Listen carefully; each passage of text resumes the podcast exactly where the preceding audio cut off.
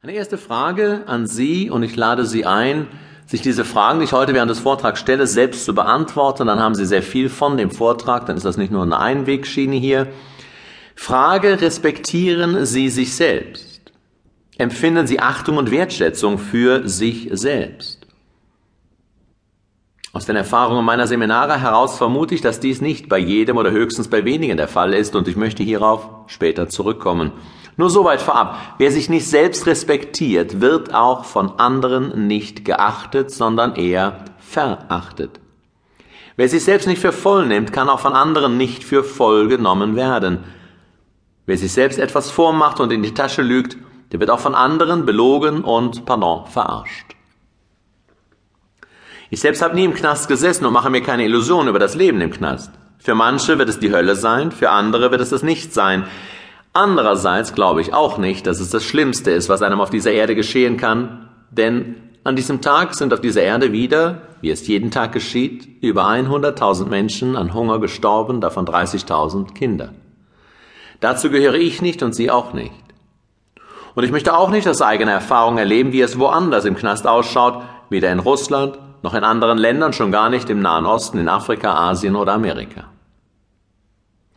Es geht mir in diesem Vortrag nicht um das Leben im Knast, daran bin ich kein Experte, sondern darum, wie man da hineinkommt und wie auch die da draußen ihren ganz speziellen Knast geschaffen haben, in dem sie jeden Tag sitzen und leiden.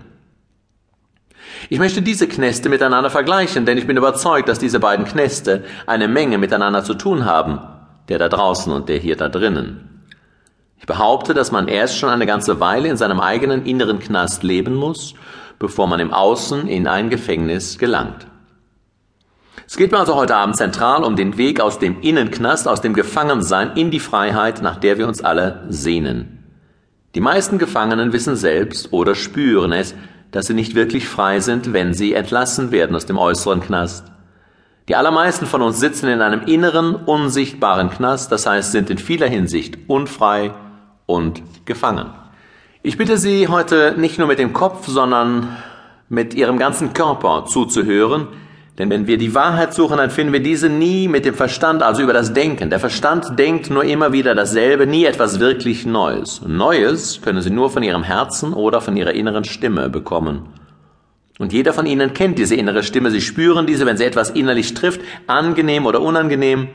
Darum horchen Sie bitte mit Ihrem ganzen Körper und mit Ihrem ganzen Herzen dann haben Sie weit mehr von diesem Vortrag, als wenn Sie da sitzen und zum Beispiel denken, da kommt ja eh nichts Neues raus, das ist nur so ein Psycho-Onkel mit viel Blabla und heißer Luft. Ob Sie viel von diesem Vortrag haben, liegt nicht an mir. Und versuchen Sie bitte auch nicht alles, was ich heute Abend sage, im Gedächtnis zu behalten. Das schaffen Sie nicht. Spüren Sie, was für Sie besonders wichtig ist, was auf Sie persönlich zutrifft. Alles andere später können Sie anhören auf einer CD, die ich Ihnen gerne zuschicke.